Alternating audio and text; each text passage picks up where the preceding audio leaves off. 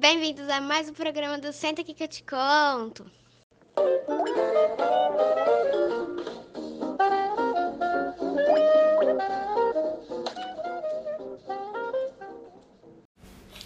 Olá, meus queridos ouvintes, tudo bem com vocês?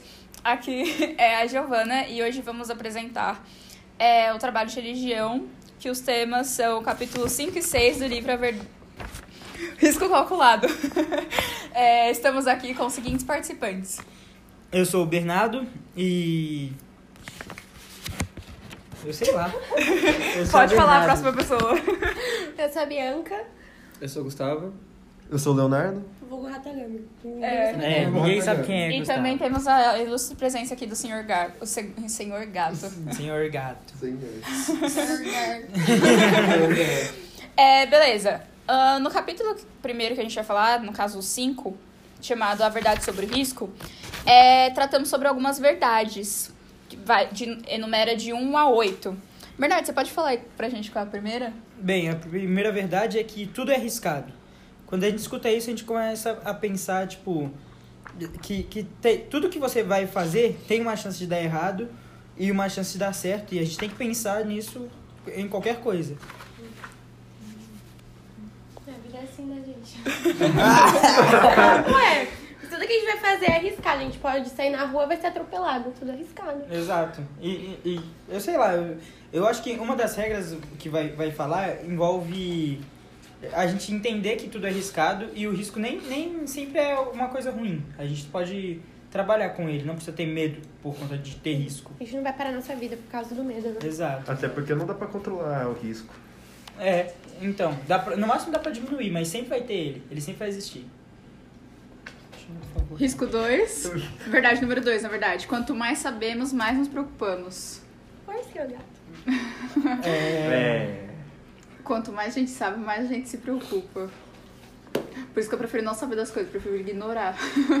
Pessoas ansiosas. é, É, envolve isso, também. Mas não tem como. A gente vive no planeta Terra, não tem como a gente não ser ansioso.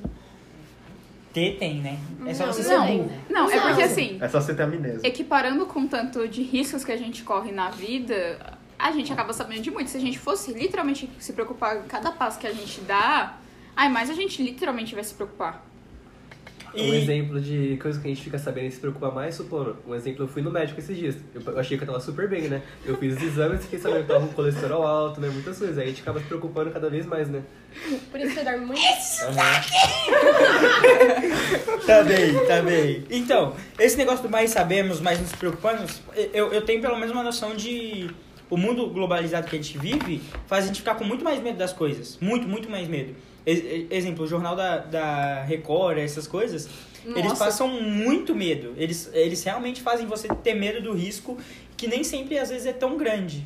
É, minha Mas- mãe não deixa nem, nem andar sozinha na rua mais. Então, a gente, a gente cria um medo por conta de uma coisa que não, não, não acontece constantemente, acontece constantemente, mas é, não precisa temer a- no nível que o povo faz. Eles destacam muito o, o errado, não, não dá valor pro que dá certo. Nesse sentido que você tá falando, a gente puxa até na verdade o número 3, que a maioria dos riscos não merece a nossa preocupação. Exato. A gente tem, tem coisas. tem coisas que literalmente a gente tem que se preocupar, como por exemplo a saúde.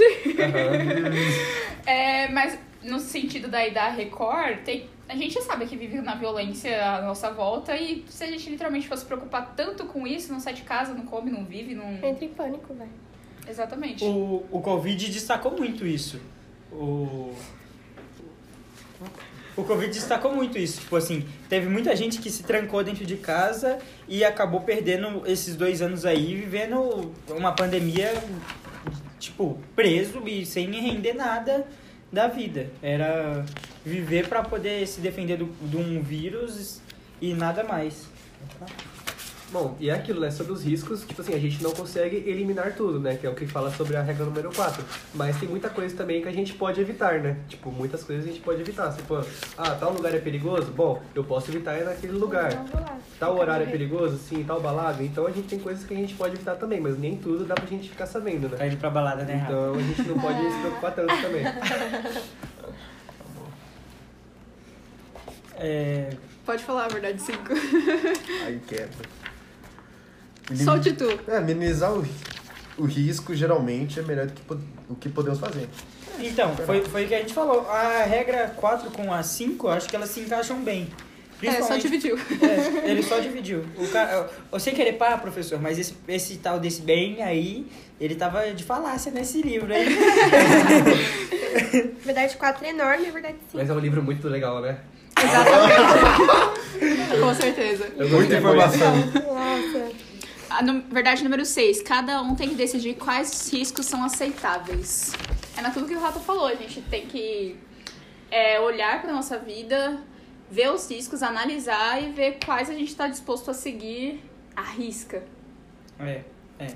Tem, tem muita coisa que dá pra gente trabalhar, tipo assim, a- acreditando na, naquela porcentagem pequena, naquele risco, mas tem outras que não tem motivo nenhum pra gente, pra gente ir nele. E dá pra trabalhar com, com um risco que pode ser positivo ou negativo. E a verdade número 7, nem todos os riscos são ruins. Encaixa com É. tudo. Praticamente. Tem um interlink com tudo. Tipo, tem, tem risco é, é, que, que não vai render uma coisa ruim pra sua vida. É, às vezes você, você pode jogar com, com esse dado, sabe? É, com confiança de que não vai dar errado. E risco número 8.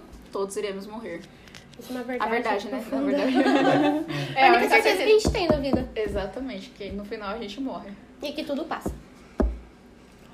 Eu ia falar a piadinha da uva passa, mas não Não, sei. não. Nessa parte do livro, ele fala sobre várias coisas. A, a possibilidade da gente morrer com os seguintes fatos: tem câncer, afogamento, andar de bicicleta. E literalmente. Não, se for pensar nisso, Até atropelado. tô aqui sentada, eu posso ter um infarto e.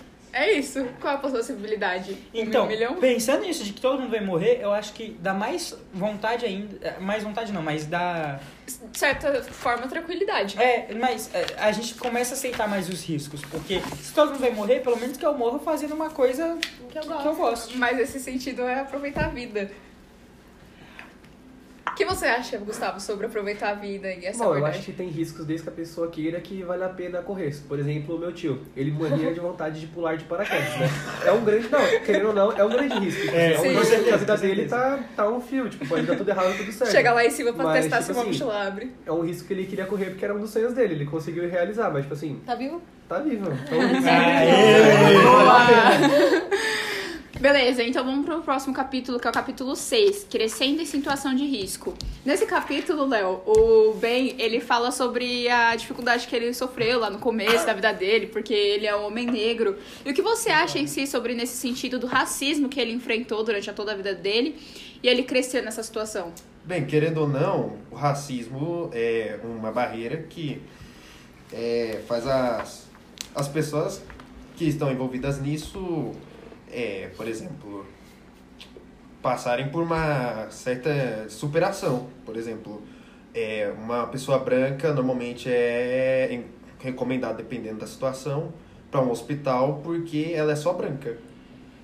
Mas, como o Ben Carson mostrou, pode ser qualquer coisa. O cara pode ser negro e se mostrar pra caramba. E... É, exatamente. Nesse sentido até de racismo, a gente pega, puxa na palavra resiliência, que é quando nós passamos por muitas dificuldades e está sempre disposto a levantar e seguir em frente. Resiliência entra até no termo de física, mas nós não vamos falar sobre isso. Não, o, o- quando você falou resiliência, o, a história do Ben Carson é muito sobre isso. Ele cresceu numa, numa vida que não foi fácil, a mãe dele guardava dinheiro, aí E a mãe dele era solteira, É, criando dois filhos, criando né? dois é filhos. complicado. Ele teve que batalhar muito, muito pra poder conseguir chegar onde ele tá. Mesmo com ele fazendo esse livro cheio de faláciazinha aqui, a gente ainda gosta Não, do cara. É um pouquinho legal. clichê. É. E muita Concluindo. gente fica pensando assim, ah, ele é um médico negro, aí fica meio assim, de ir com ele. Vocês já pensaram nisso? Quando vocês vão, tipo, num médico, vocês, quantos médicos negros vocês conhecem? Nenhum. Sei lá. Eu não vou nem presta atenção. É, sério? Eu sinceramente nem presto Não, mas é atenção. Eu verdade. presto atenção nisso. médico foi Mas é legal. mesmo, agora não, que você falou eu pensei. quer, às vezes que eu fui na consulta, vai, pega as últimas cinco vezes, nenhum era. Tudo, tudo são brancados. É tudo branco. Realmente. Eu- É, tem um e preconceito ele, muito grande nisso. E ele, tipo assim, ele fez por merecer, porque esse cara aí, ele, ele é famoso por conta das, das cirurgias que ele fez. Das gêmeas siamesas das e tudo gêmeas. Ele, ele, ele é, criou, criou motivo pro pessoal pagar pau pra ele. Não, não foi tipo assim, ah, ele é reconhecido só porque ele é um médico negro. Não, ele é, é, é, é eu ia falar o palavrão aqui, professor, desculpa, mas o cara é brabo, sério. Ele leva jeito. Concluindo, É isso. é isso. Eu acho que, que a gente falou bastante até. Muito obrigado por escutar a gente. É isso, beijinhos. Valeu, professor.